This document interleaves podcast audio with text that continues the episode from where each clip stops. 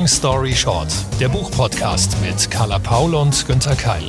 Vier Buchtipps in jeweils 60 Sekunden mit Interviews und Insider-Infos. Es ist wirklich unglaublich. So früh und so frisch sind wir, glaube ich, noch nie mit neuen Folgen in ein neues Jahr gestartet. Carla, herzlich willkommen. Schöne Grüße nach Hamburg. Frohes Neues in München, lieber Günther.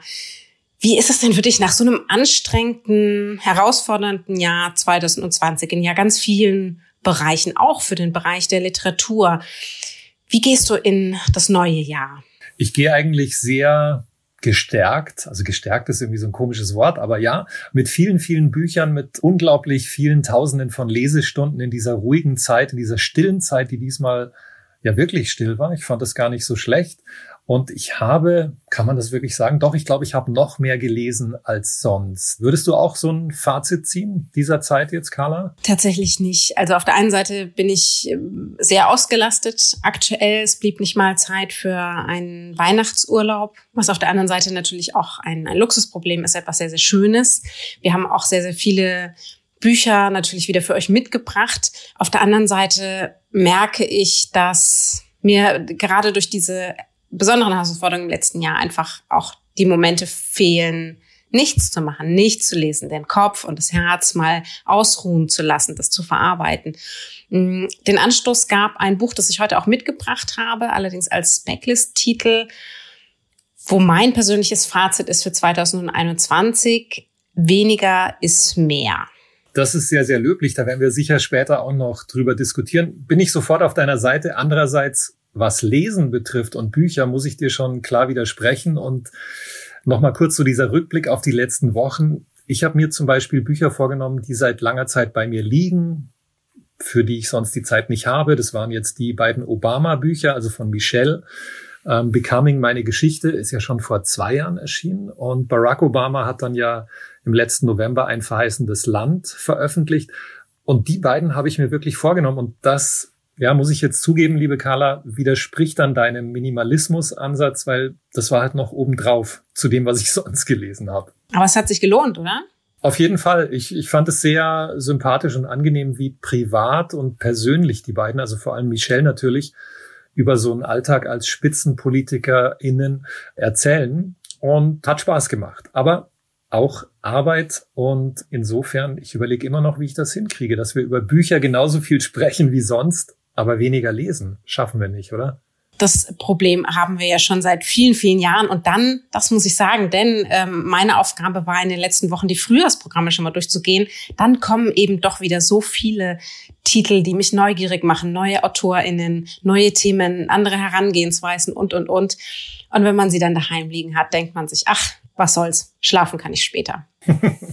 das ist ein gutes Motto und so verfahren wir natürlich auch in der ersten Folge in diesem Jahr.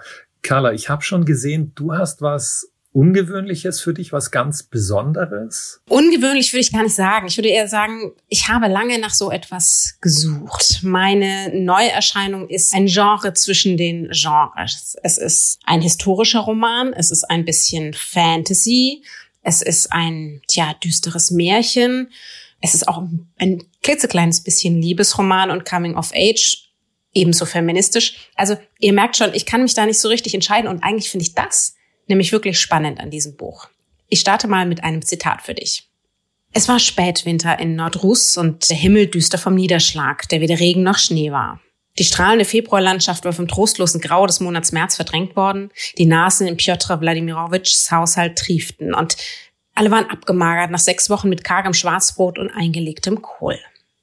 Doch niemand dachte an Frostbeulen oder Schnupfen ja, nicht einmal an Haferbrei und gebratenes Fleisch, denn Dunja würde gleich eine Geschichte erzählen. Oh, toll. Äh, diese Geschichte, die möchte ich auch gleich hören. Aber ähm, so insgesamt habe ich jetzt den Eindruck, dass das ist ein Märchen, oder? Genau, ein Märchen in Romanform, ein richtiges Wintermärchen, passend zum Januar, wo es ja entweder verschneit ist, glaube ich, wie bei dir in München oder mindestens eiskalt matschig wie bei mir in Hamburg.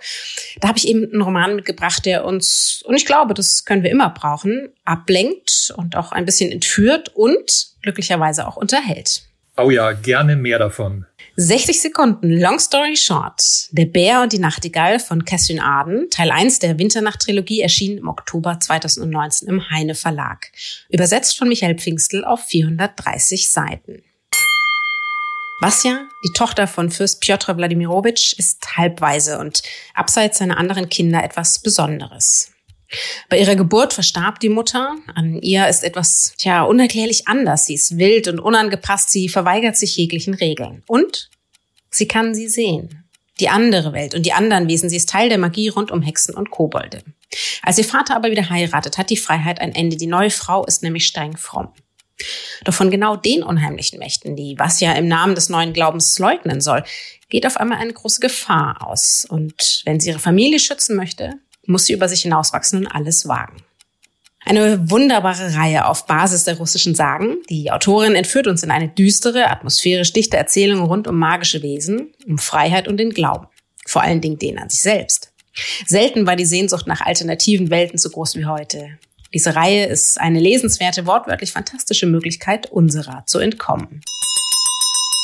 Boah, herrlich. Das klingt wirklich märchenhaft und wunderbar. Und du hast am Anfang gesagt, das ist jetzt erstmal nur der erste Teil und das kommt eine ganze Reihe. Genau. Kerstin Aden hat das eigentlich als Dreiteiler konzipiert. Man kann aber also mindestens natürlich den ersten Roman erstmal als Start so lesen. Da gibt's jetzt nicht den allergrößten Cliffhanger. Bisher erschienen ist das von mir jetzt vorgestellte Der Bär und die Nachtigall, das ist Teil 1. Im November letzten Jahres erschien dann Teil 2 mit Das Mädchen und der Winterkönig gibt's also auch schon. Und ich gehe davon aus, dass diesen Herbst dann ähm, der letzte Teil auf Deutsch kommt, ist aber auf Englisch auch schon erschienen. Du hast ja erwähnt, dass es um Russland geht, um, um Sagen, um russische Geschichten. Die Autorin selbst klang jetzt für mich aber nicht unbedingt russisch. Nee, tatsächlich nicht. Sie, ja, sagen wir mal, ist aus einem Ort, der vom Setting kaum weiter entfernt sein könnte, nämlich aus Texas. Sie hat auch schon auf Hawaii gelebt und in Frankreich, aber sie hat eben ein Auslandssemester in Russland verbracht und liebt die dortige Welt sehr, vor allen Dingen eben die literarische. Sie ist als Mensch sowie als Autorin, würde ich mal sagen, Kosmopolitin, denn eben, sie hat sich ja auch im Buch für eine sehr, sehr bunte Mischung aus Fantasy, Spannung, Liebe und historischem Roman entschieden. Und ich finde, das ist ganz schön märchenhafte Sofa-Unterhaltung und eben mein Tipp aktuell gegen, sagen wir mal, mediale Herausforderungen und langweilige Winterstunden. Das hast du super formuliert. Märchenhafte Sofa-Unterhaltung.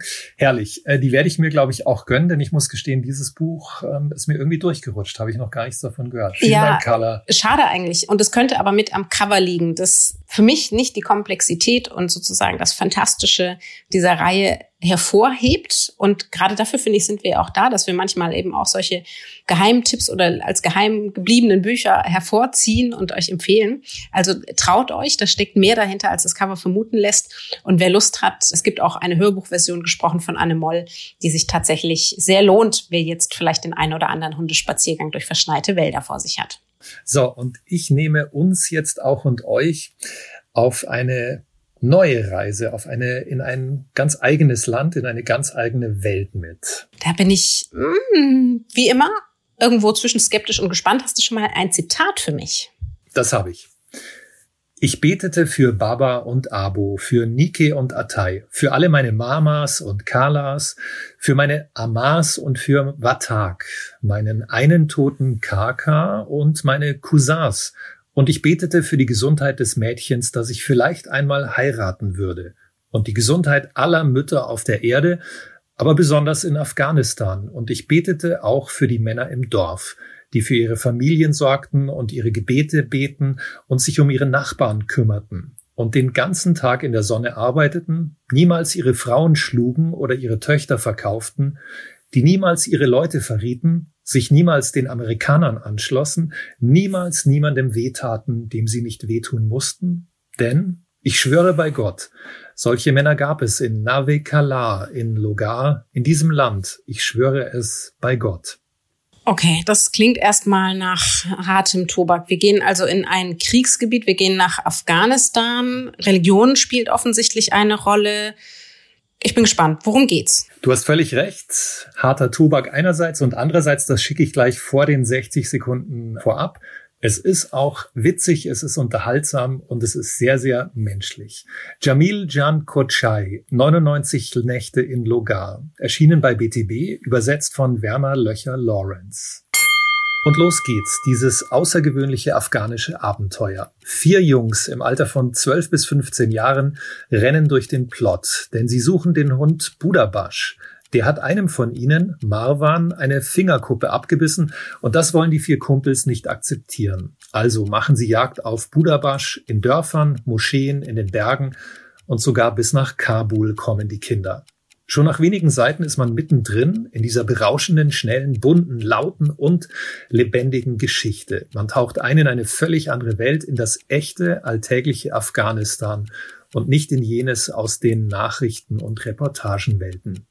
In diesem Buch gibt's zwar auch den Krieg, die Friedhöfe, die Minen, die Drohnen und Soldaten. Klar, es gibt Tod und Gewalt, aber dominierend sind die Spiele und Streiche der Jungs, die Bräuche ihrer Familien und vor allem die Geschichten, Legenden und Geister, von denen sich alle ständig erzählen.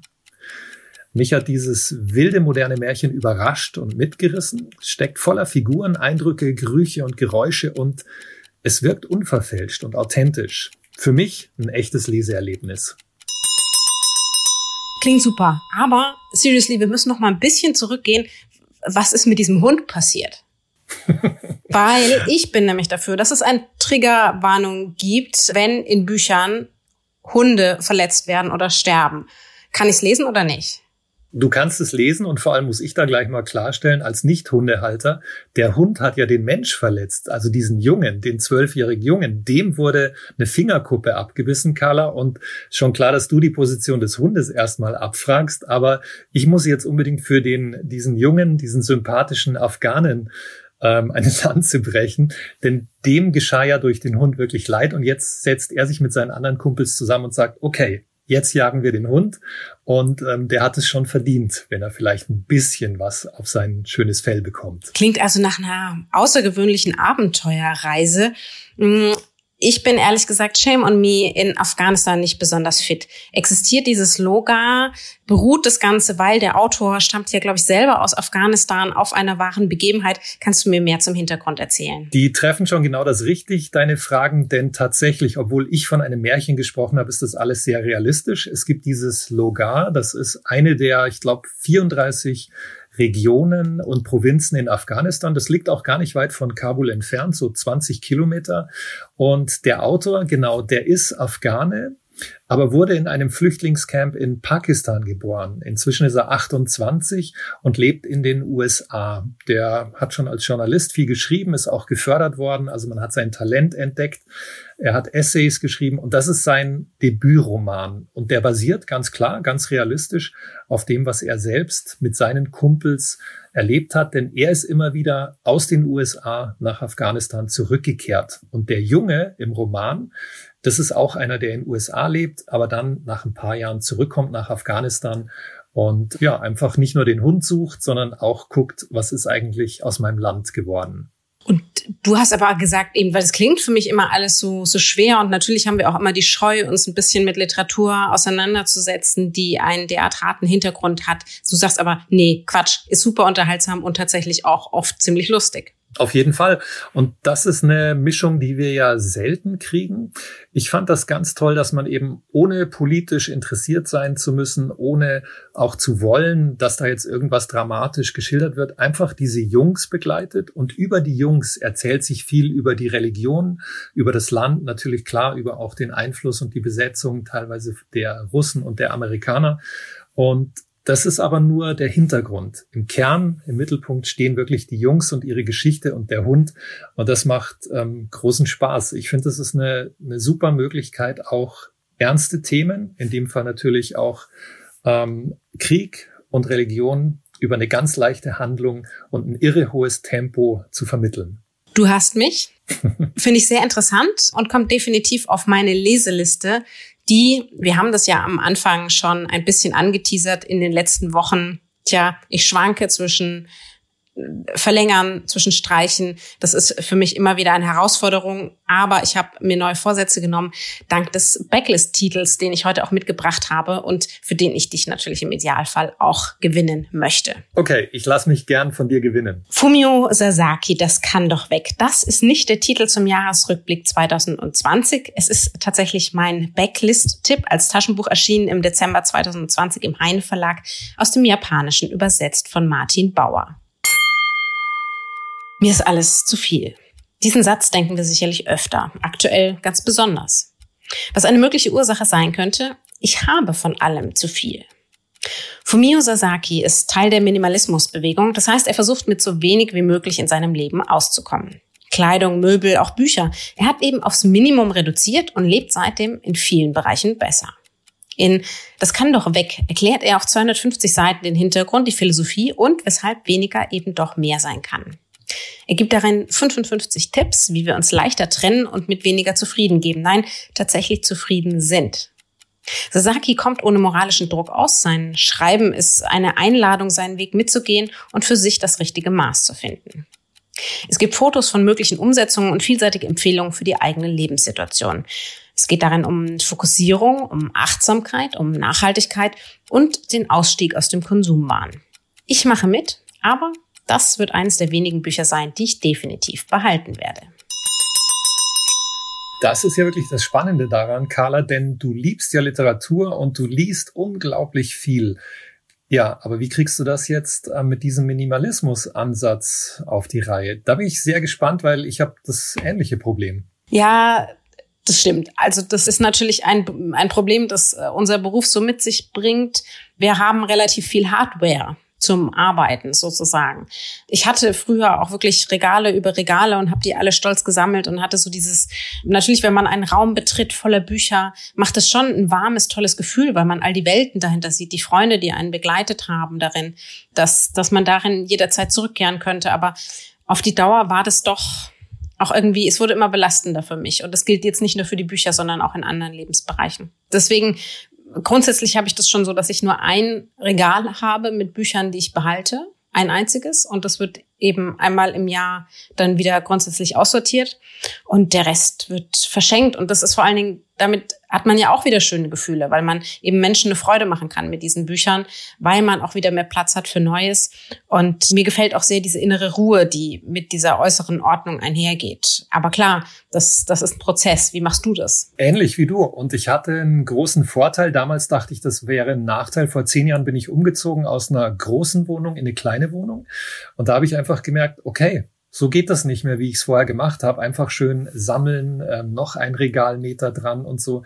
Und deswegen habe ich es genauso gemacht wie du. Ich habe ein Regal, das besteht und ich muss immer, wenn ich neue Bücher darin aufnehme, alte abgeben. Und damit genau, wie du es beschrieben hast, erfreue ich dann eben andere Menschen.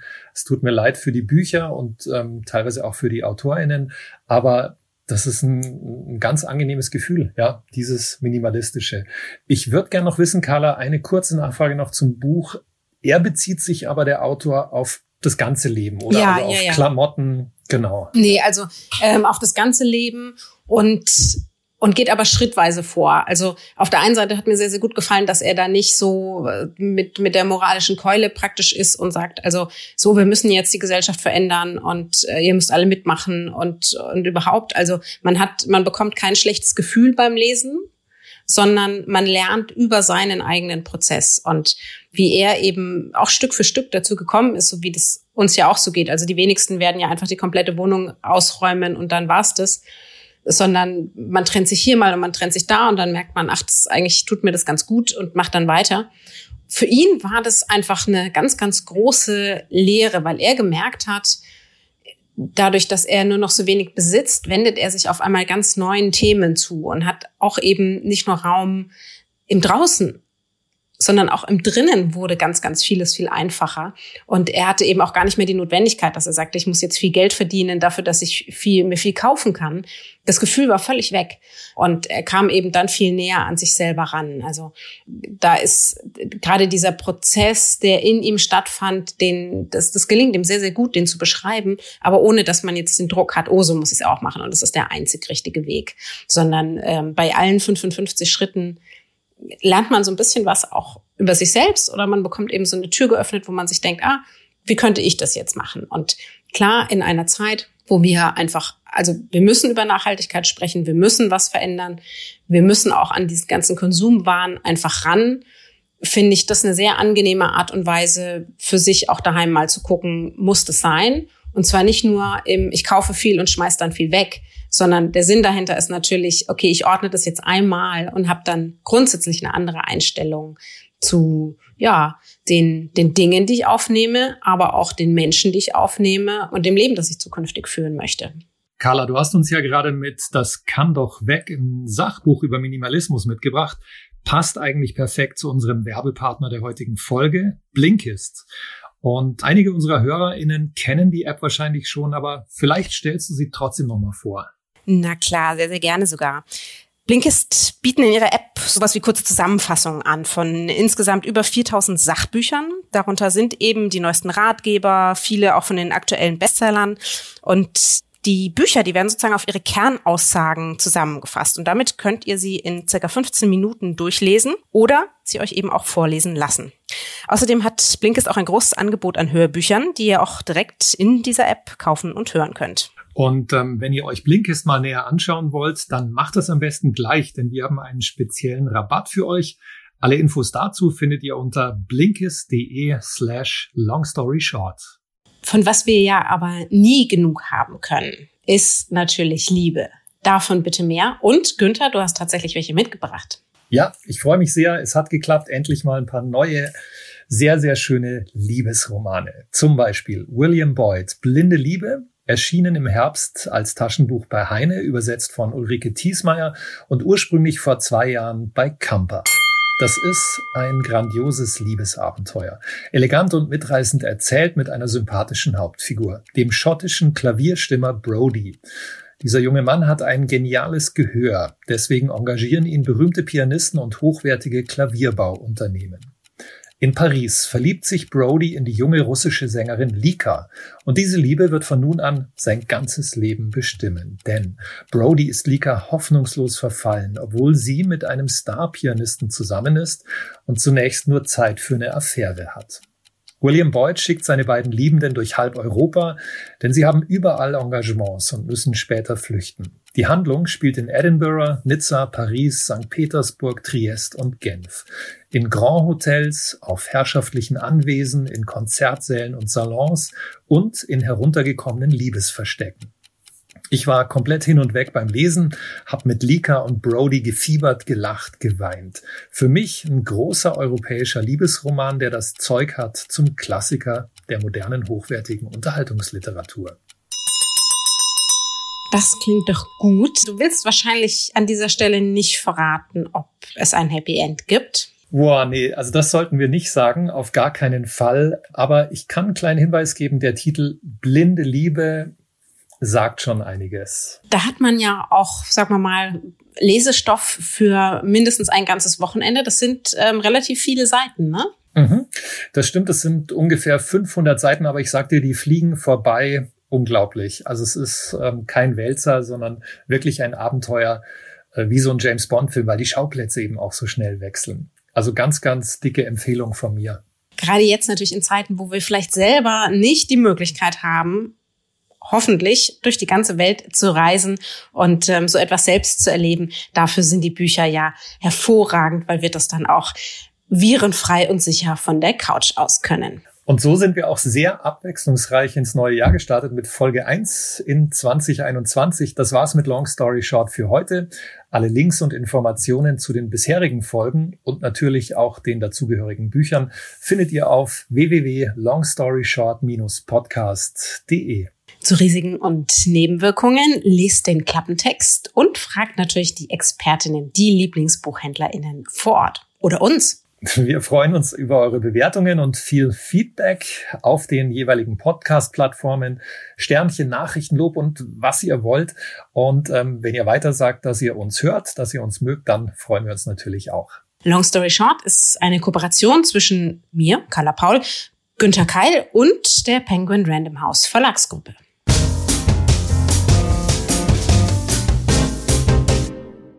Zum Schluss noch eine kleine Audioempfehlung. Aber dafür lasse ich am besten die Podcasterin selbst zu Wort kommen. Plastikstrudel im Ozean sind doch Fake News, sagt mein Onkel.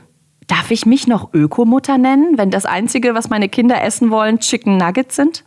Verdammte Menstruationstasse, sie rutscht einfach immer wieder raus. Ihr alle so, bäh. Wir alle so, müsst ihr hören. Wer will schon eine Handvoll perfekter Ökos? Wir wollen Millionen Unperfekte. Und über alles, was dazwischen passiert, wollen wir reden. Und zwar ehrlich. Ehrlicher als ehrlich. Denn überhöhte Ansprüche haben noch niemanden gerettet. Schon gar nicht den Planeten. Brigitte B. Green. Nachhaltig, ohne Blatt vorm Mund. Der wirklich, wirklich ehrliche Podcast zum Thema Nachhaltigkeit.